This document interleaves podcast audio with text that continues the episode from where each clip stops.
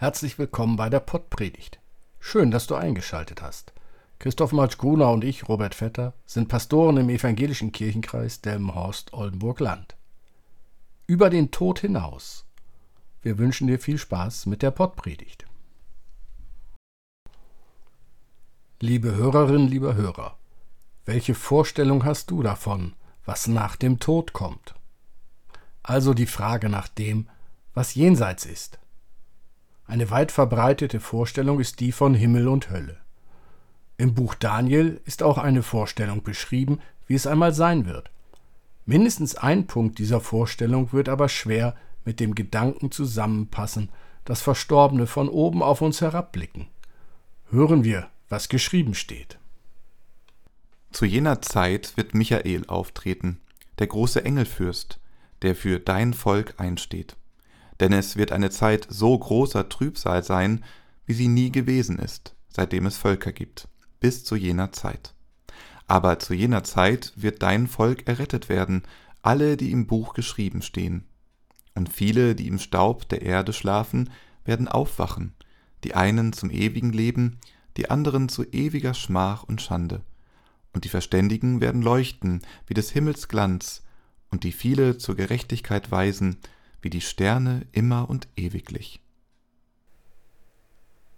Liebe Hörerinnen, liebe Hörer, in ferner Zeit erst werden die Toten errettet vom Tod. Bis dahin werden sie in der Erde bleiben. So steht es im Danielbuch geschrieben. Diejenigen, an die dieses Wort gerichtet ist, sind nicht wir. Das Buch Daniel wendet sich an die standhaft gebliebenen Menschen jüdischen Glaubens. Der Engelfürst Michael werde für Israel einstehen und sich erheben. Dem Volk Israel wird hier die Rettung versprochen. Allerdings nur denen, die im Buch geschrieben stehen. Und ob hier von der Auferstehung der Toten gesprochen wird oder an eine nationale Erweckung Israels zu denken ist, die stattfinden wird, kurz bevor Gottes Reich in Macht und Herrlichkeit auf Erden gegründet wird, darüber kann man unterschiedlicher Meinung sein. Lieber Hörer, liebe Hörerin, an uns als Christen und Christinnen sind diese Verse des Daniel-Buches nicht gerichtet. Wenn wir über das Jenseits nachdenken, dann mit den Vorstellungen, die wir bei Jesus finden. Im Alten Testament finden sich viele Stellen, die deutlich machen, dass die Vorstellungen von einem Leben nach dem Tod erst im Jahrhundert vor Jesu Geburt im jüdischen Glauben aufkommen. Im Psalm 115 heißt es etwa, Die Toten werden dich, Herr, nicht loben, keiner, der hinunterfährt in die Stille. Und Hiob fragt, meinst du, ein toter Mensch wird wieder leben? Und sagt, nun werde ich mich in die Erde legen, und wenn du Gott mich suchst, bin ich nicht mehr da. Für Jesus hingegen ist klar, dass es anders ist. Im Johannesevangelium sagt Jesus, Wer mein Wort hört und dem glaubt, der mich gesandt hat, hat ewiges Leben und kommt nicht ins Gericht, sondern ist hinübergegangen aus dem Tod in das Leben. Mit der Erzählung vom gestorbenen Lazarus, der seine Brüder warnen will, damit diese nicht nach dem Tod in der gleichen Bredouille landen, macht Jesus deutlich, es gibt ein Leben auch nach dem Tod. Wie genau dieses Leben aussieht, dazu finden sich nur wenige Hinweise. Letztendlich müssen wir uns damit begnügen, dass Gott uns in das Herz sehen wird, und an dem, was er sieht, wird sich das Leben nach dem Tod ausrichten.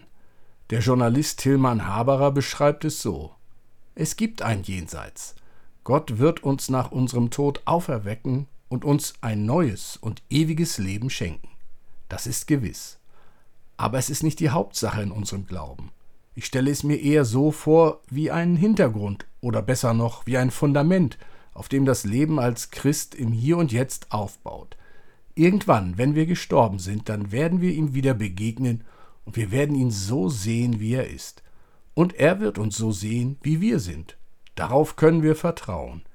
Diese Hoffnung, diese Gewissheit soll uns aber nicht den Blick verstellen für das Leben hier und jetzt, für die Freunde, für die Not unserer Mitmenschen. Die Gewissheit, dass mein Leben durch den Tod nicht ausgelöscht wird, kann und will mir Kraft geben für dieses Leben, das Leben vor dem Tod.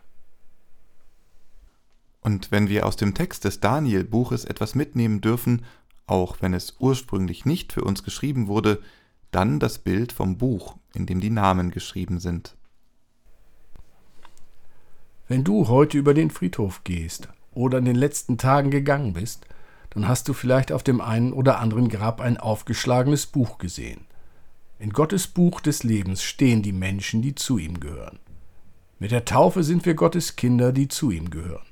Und mit jeder Kerze, die in vielen Gottesdiensten für jeden Verstorbenen und jede Verstorbene des vergangenen Jahres entzündet wird und wurde, machen wir deutlich, du bist wichtig, du bist Gott wichtig.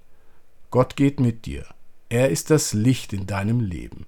Die Kerzen heute sagen uns, das gilt auch für die Verstorbenen. Jede und jeder von ihnen war ein unverwechselbarer Mensch. Sie geraten nicht in Vergessenheit.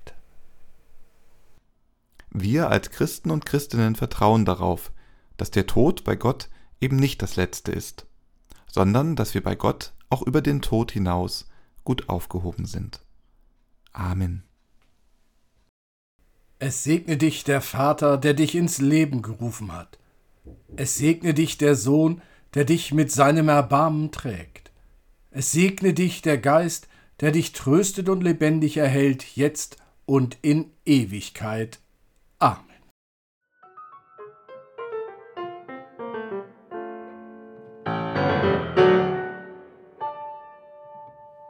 Dieser Podcast ist ein Angebot des evangelisch-lutherischen Kirchenkreises Delmenhorst-Oldenburg-Land.